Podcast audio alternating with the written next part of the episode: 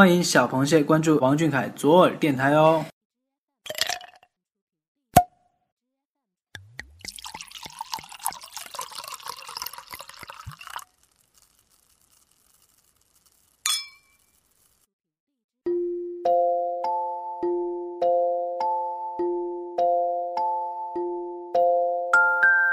动听的旋律像小河里的潺潺流水，有着露珠般的清澈，有着夜色般的朦胧。不同的音乐，不同的风格，演绎着不一样的感受。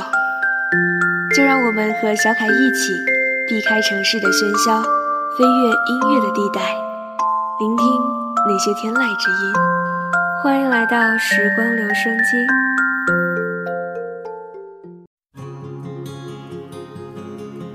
大家晚上好，欢迎收听今天的时光留声机，我是你们的老朋友欣慰。十月中秋，秋意正浓，天气渐寒。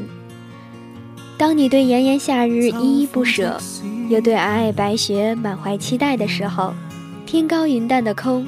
秋风萧瑟的风，用一叶知秋最简单的道理告诫你要珍惜当下。时间真真太无情了，刚过去的国庆假期不也是弹指一挥间？所以这个假期，你有好好休息吗？有好好出去玩吗？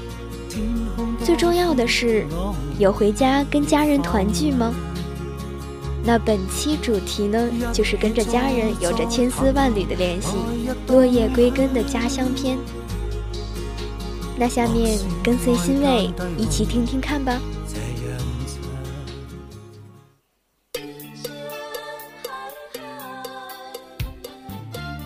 微博 ID 为凯尔林，推荐歌曲陈雷，欢喜就好。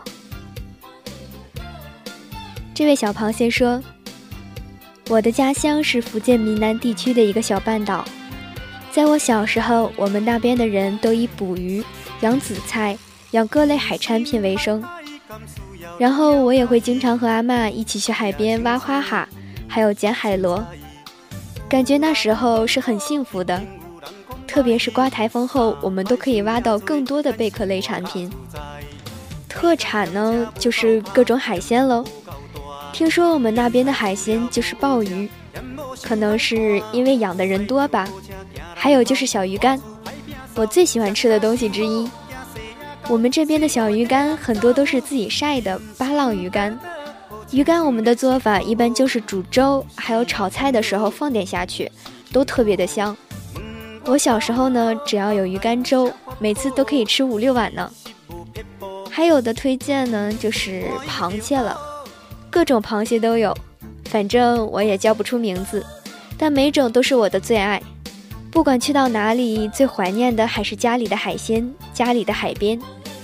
这里的海边和厦门不一样，没有很多外地人来旅游，一般就是本地人饭后去散散步、钓钓鱼、游游泳的地方。所以我还蛮希望俊凯能来看看我眼中的世界。来吃吃这边的小鱼干、小螃蟹、皮皮虾，还有各种草虾、白虾，各种虾，带鱼、巴浪鱼，各种鱼，还有乌贼、海带、紫菜、鲍鱼，各种海鲜。也祝福俊凯在大学可以学到更多知识，然后开开心心的。我觉得俊凯开心最重要了。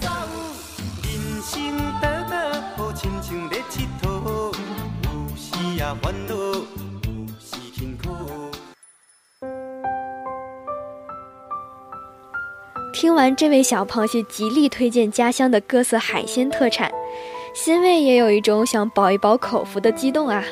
可能自己从小生活的城市不临海的缘故，所以每次提及大海都有一种特别向往的冲动。特别是听到这位螃蟹说每天的茶余饭后去散散步、钓钓鱼，简直是羡慕的不得了。眼前浮起的画面也是。云卷云舒，潮起潮落，海水击打着岩石，卷起的浪花，一副安静祥和的样子。小凯曾经也说过很喜欢海，一四年的台湾，一六年的三亚，都能看见他在海边自由自在的奔跑和肆无忌惮的笑。也是吧，大海真的是很神奇的存在。大多数的它通体呈深蓝色，当旖旎晚霞燃烧它时，它会波光粼粼；当皎洁月光照拂它时，它会碧水悠悠。心情会被安慰，悲伤会被吞噬。真的希望小凯有假期的时候可以去有海的城市走走看，放松心情是第一，最重要的是还有小鱼干啊！跟蟹老板开玩笑的了。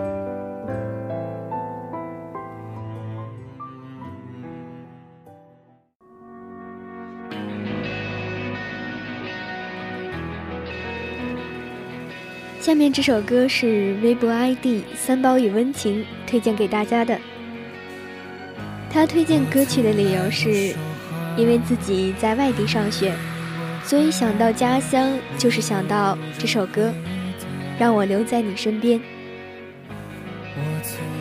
虽然小凯已经唱过了，但是这是我非常喜欢的一首歌，一直很希望他能够唱，没想到这次生日会他真的唱了。特别意外，对于我来说，一个人在外追逐梦想，觉得陪伴更加重要，所以还是觉得这首歌最好。我的家乡呢是河北石家庄，提到河北，好多人一定会想到雾霾。确实，我们那里冬天雾霾很严重，但我们那里有很多很美的地方，像承德的避暑山庄。保定的白洋淀，赵州的赵州桥了，都是很有名的。我在的石家庄被人称之为“火车拉来的城市”。这座城市虽年代不久，但建筑都还是不错的。像我们那边的驴肉火烧、肉夹馍都是很好吃的。像西柏坡这样的革命圣地，张北那边坝上草原都值得大家一去。南方的小螃蟹都可以去北方感受一下不同的文化，这就是我的家乡。那今年呢，我也跟小凯一样，同样上大一，我来到了他拍超少的地方——厦门。这个地方也是超棒的，顺便也给大家安利一下。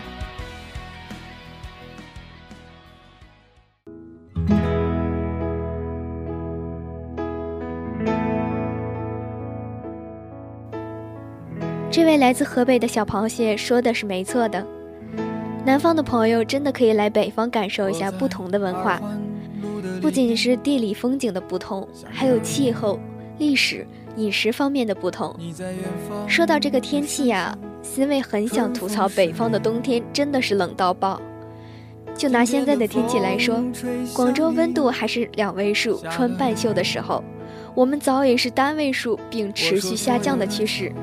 特别是夜晚寒风刺骨，我都有一种想穿羽绒服的冲动。天气寒冷归寒冷，但是北方也有自己独特的风景。秋天的黄叶薄如蚕丝，火红的枫叶随风飘零，皑皑的白雪冰封千里，银装素裹的世界能够吞噬四面八方的熙熙攘攘。说了这么多，其实我蛮想给大家和小凯推荐张北的草原音乐节的。嗯。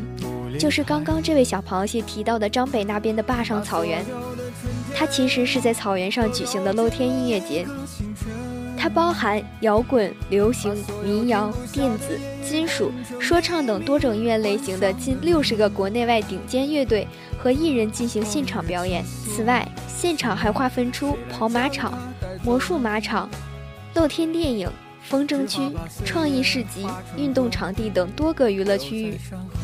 在这里，你不仅可以享受回归大自然的情趣，徜徉摇滚音乐的海洋，还可以观看马术、摔跤、草原歌舞等草原传统娱乐项目，好玩、好听、好风景。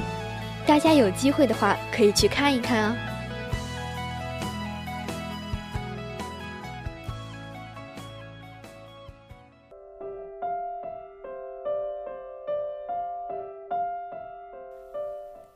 让我们来听听今天最后一位小螃蟹的故事吧。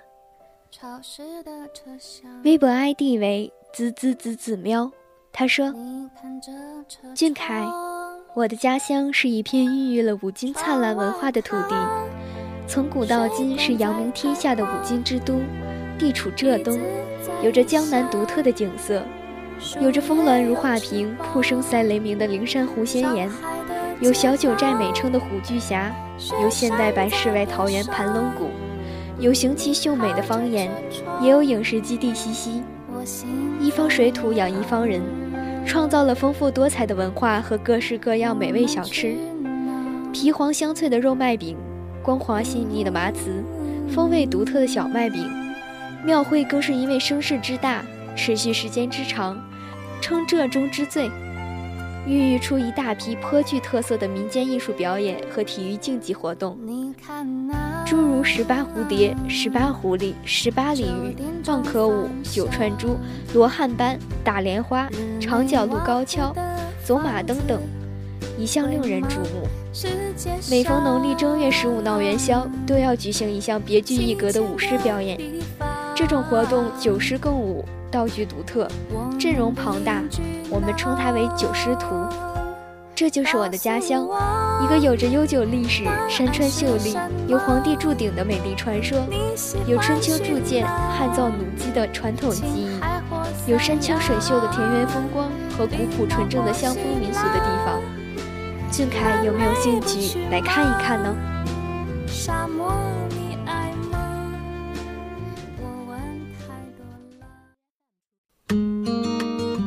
好了，又到了我们推荐电影和书籍的环节了。这回小耳朵给大家推荐的两本书都是新伟近期看的，觉得不错就安利给大家了。第一本是大家耳熟能详的跟小凯有关的《解忧杂货店》。这应该是我看过东野圭吾最温情的小说了。大家也知道吗？作者善于写悬疑和推理，照理说这类的小说都被套上冷峻的色彩，而这本《解忧》不一样，藏匿着温情，能够让人热泪盈眶。刚开始，因为人物名字没有明码标出，让我几度欲要弃书。坚持下来之后，就是一气呵成。错乱的时空。过去和未来通信早已不足为奇了。首先让我感到特别的是作者的叙事手法。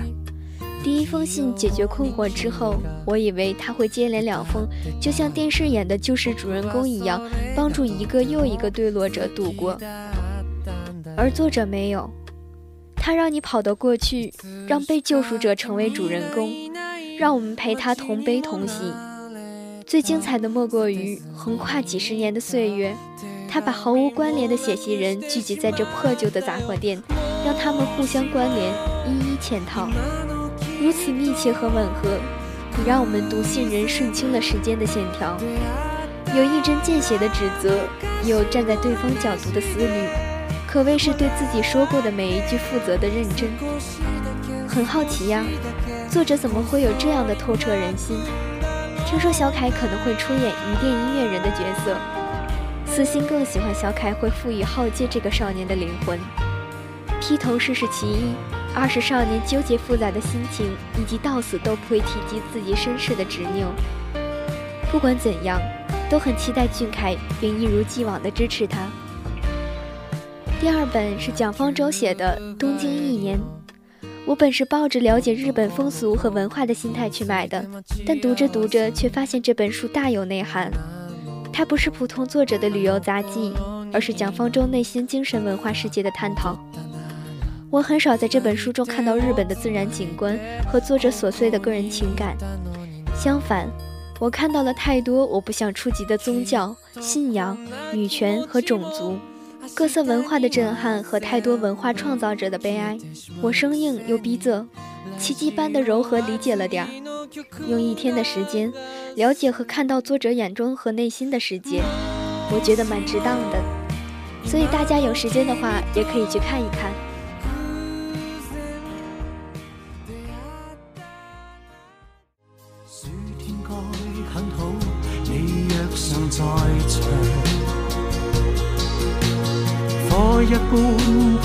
阳在脸上，笑得肌肤如情，痕极悠扬。快乐的时光总是短暂的，又到了要和大家说再见的时候了。很开心能和大家度过这样暖心的时光。三次元的生活已经很累了，所以能每周跟大家聊聊小凯，谈谈书籍，传送快乐是多么不可得的事情，很珍惜啦。所以下周节目继续不见不散哦，拜拜，螃蟹们晚安，小凯晚安。能同途偶遇在这星球上，燃亮飘渺人生，我多么够运。无人如你逗留我思潮上，从没再疑问，这个世界好得很。